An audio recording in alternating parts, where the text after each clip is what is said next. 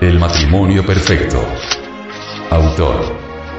Samael Aumeor. Este libro fue pasado a formato sonoro digital, para facilitar su difusión. Y con el propósito de que así como usted lo recibió, lo pueda hacer llegar a alguien más.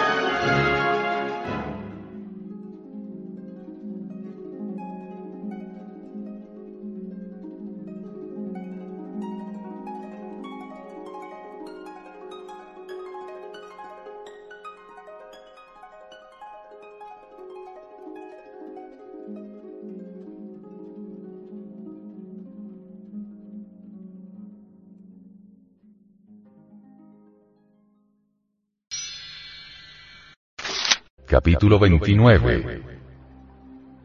El EDA. Podemos considerar el EDA alemán como la Biblia germánica. En este arcaico libro se halla contenida la sabiduría oculta de los nórdicos. Los relatos del EDA sobre el génesis del mundo son como sigue. En el principio existían dos únicas regiones la del fuego y la luz, donde reinaba el ser absoluto y eterno, Alfadir, y la otra, la región de las tinieblas y el frío llamada Nifeim, dominada por Surtur, el negro. Entre una y la otra región se extendía el caos. Las chispas escapadas de Alfadir fecundaron los fríos vapores del Nifeim, y nació Ymir, padre de la raza de los gigantes para alimentarlo, y de la misma manera, fue creada la vaca Udumbla, de cuya ubre manaron cuatro ríos de leche. Aito, y Mir se durmió. Y del sudor de sus manos nació una pareja, varón y hembra, de gigantes. De uno de sus pies, un monstruo de seis cabezas. En el génesis de la creación hallamos alquimia sexual. El fuego fecunda a las frías aguas del Caros. El principio masculino alfadir fecunda al principio femenino Nifein dominado por Sutur, las tinieblas, para que brote la vida. Así nace el padre de los gigantes, el dios interno de todo hombre, el maestro. Este se alimenta con la materia prima de la gran obra. Dicha substancia es la leche de la vaca Udumla, la blanca vaca sagrada de la India.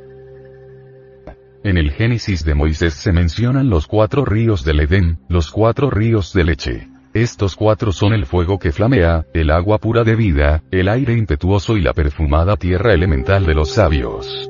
Los cuatro tatuas. En toda operación de alquimia entran en actividad los cuatro elementos. No podían faltar estos en la alquimia sexual de la creación.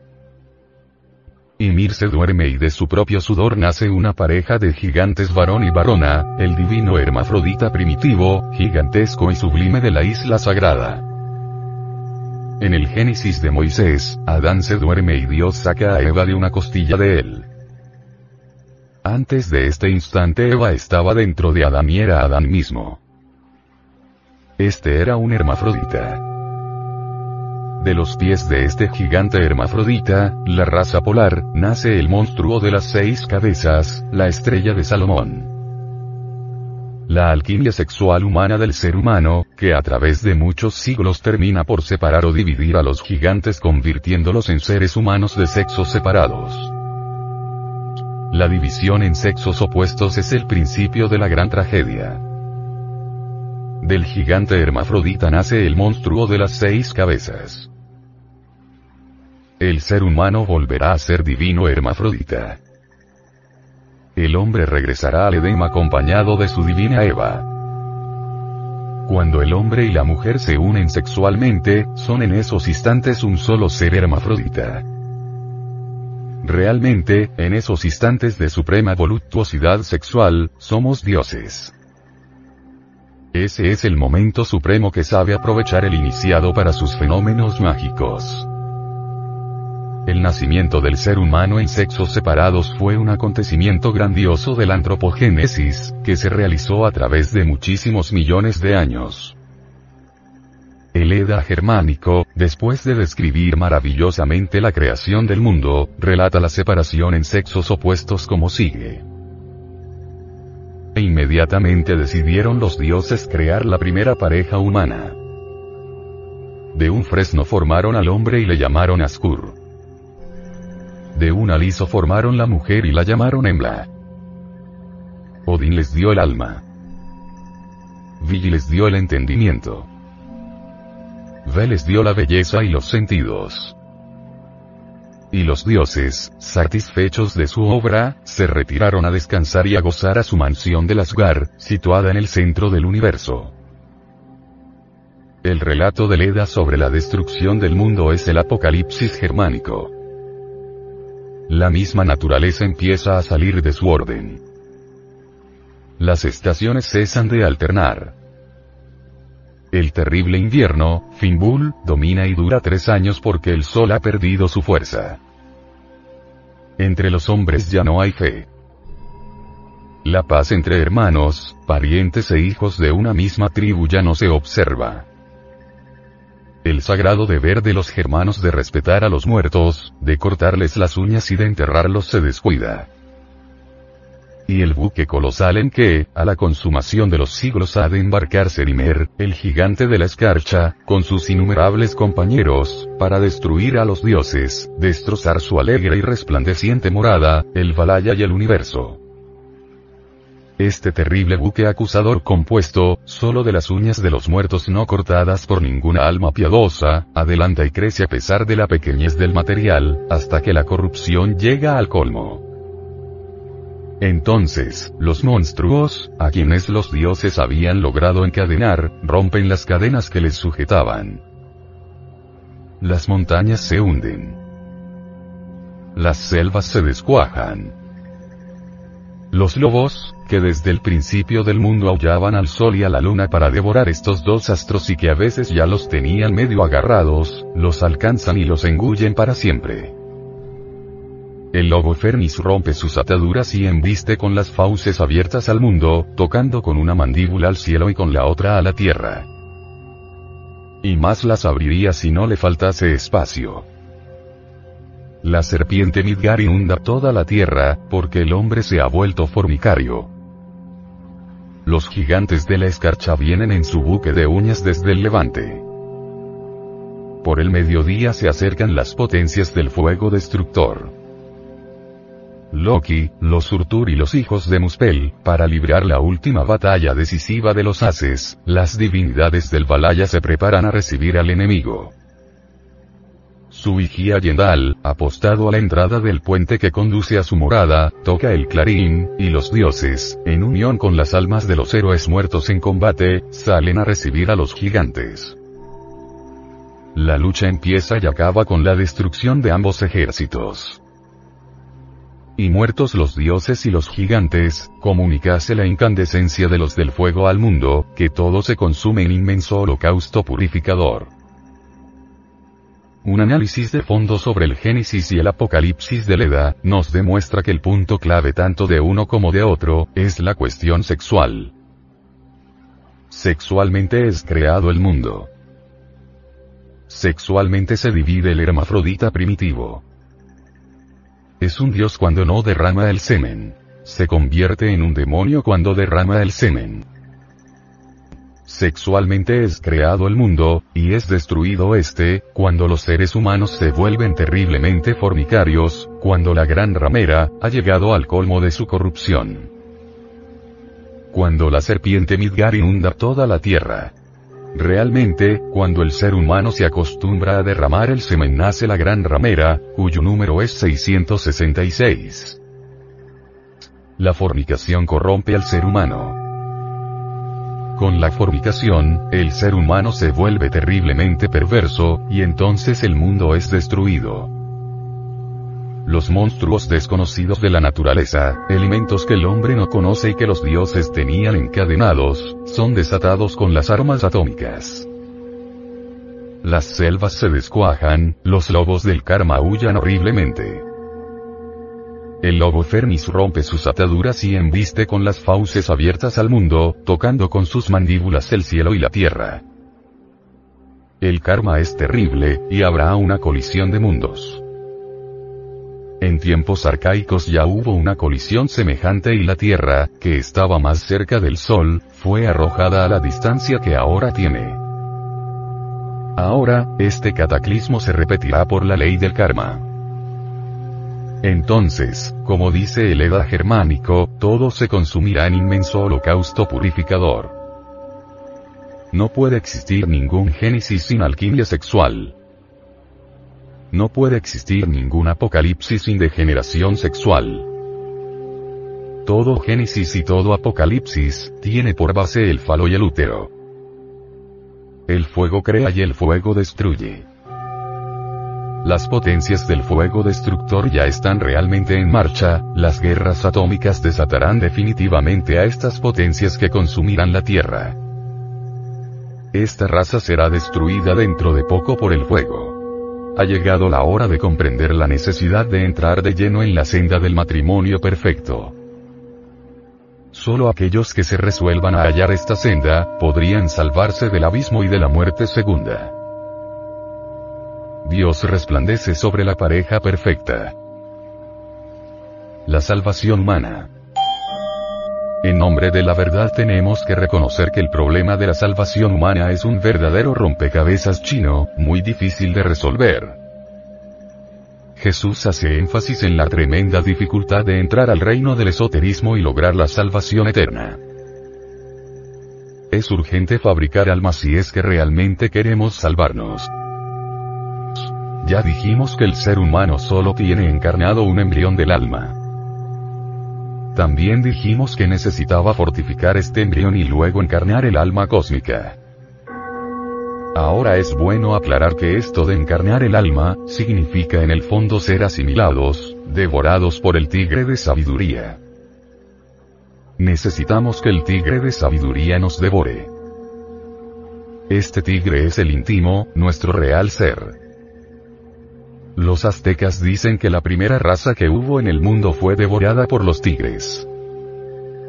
En Yucatán existía el templo de los tigres. Quetzalcoatl, con sus garras de tigre, atrapa al corazón humano. En todos los templos de misterios de América no falta el culto al tigre. La orden de los caballeros tigres fue muy sagrada en el México azteca. Resulta interesante recordar que en los sacrificios humanos se les ofrecía el corazón de las doncellas a los dioses. Todo esto encierra un sentido esotérico que los ignorantes ilustrados de este siglo no entienden. Es claro que no aprobamos los sacrificios humanos. Dichos sacrificios fueron bárbaros. Millones de niños y doncellas sacrificados a los dioses. Cuadros espantosos de dolor. Eso es abominable. Empero únicamente reflexionamos en el hecho de ofrecer el corazón sangrante a los dioses. Este hecho es tremendo. El íntimo necesita tragarse el corazón del hombre, es decir, asimilarse, absorberse, devorarse a la humana personalidad que ha fabricado eso que se llama alma. Resulta tremendamente cierto que el íntimo es como un árbol de muchas hojas. Cada hoja es una personalidad humana. El íntimo no tiene una sola personalidad, como creen los pseudo-esoteristas. El íntimo tiene varias personalidades, y lo que es más asombroso es que las puede tener encarnadas en distintos lugares del mundo. Cuando una humana persona no fabrica alma, es lógico que se pierde, rueda al abismo. Empero esto no tiene importancia para el íntimo. Es esto como una hoja que se desprende del árbol de la vida, una hoja sin importancia alguna. El íntimo continúa atendiendo sus otras personalidades, luchando porque éstas fabriquen alma para devorárselas como tigre de sabiduría. Así, pues, la humana persona, el animal intelectual llamado hombre, vale menos que la ceniza de un cigarrillo. Empero, los necios se sienten gigantes. En todas las corrientes pseudo-esoteristas abundan por desgracia los mitómanos, individuos que se sienten maestros y que gozan cuando otros los llaman maestros. Individuos que se creen dioses. Individuos que presumen de santos. El único que verdaderamente es grande, es el espíritu, el íntimo.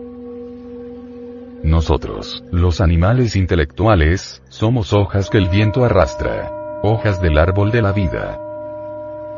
Eso es todo. El hombre es una mezcla híbrida de planta y de fantasma. Una pobre sombra que solo puede alcanzar la inmortalidad si fabrica eso que se llama alma. La humanidad está fracasada. La gran mayoría de la humanidad, casi en su totalidad, no tiene todavía alma. La gran mayoría humana es hojarasca que los huracanes de la fatalidad arrastran al abismo. Hojas desprendidas del árbol de la vida. El lobo Fernis rompe sus terribles ataduras, como dice el Eda alemán. Cae el karma sobre la totalidad humana. Las divinidades del Valaya combatirán al enemigo. La serpiente Midgar inunda toda la tierra y el mundo está fracasado. La mitología germánica es nórdica. La sabiduría viene del norte. La primera raza fue devorada por los tigres de la sabiduría. Era una raza inmortal.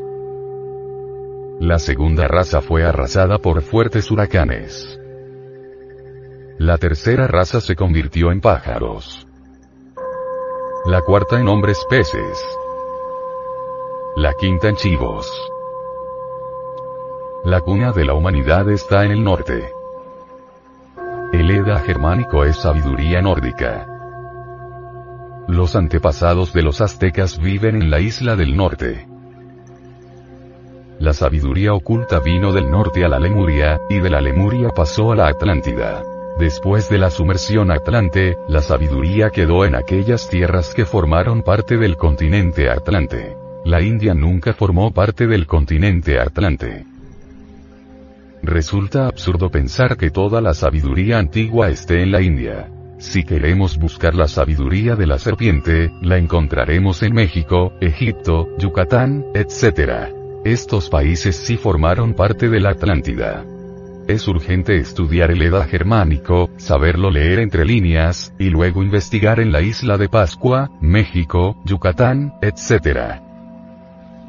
El Eda germánico con su génesis y apocalipsis es pura magia sexual. En el sexo se halla la raíz de nuestro ser. Necesitamos que la serpiente nos devore. Necesitamos ser devorados por el tigre. Primero nos devora la serpiente, y después, el tigre.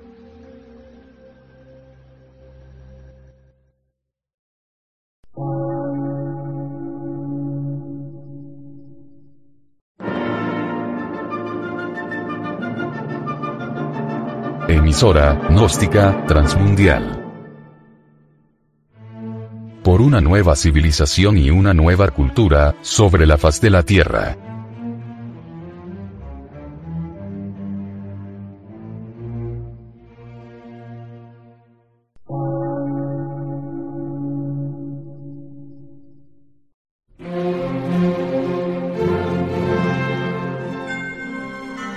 Medio de radiodifusión. Científico, artístico, místico y filosófico.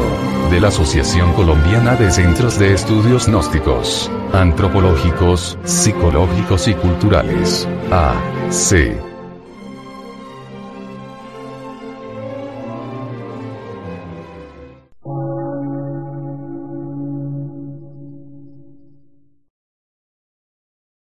Lectura en movimiento. Difusión sin fronteras.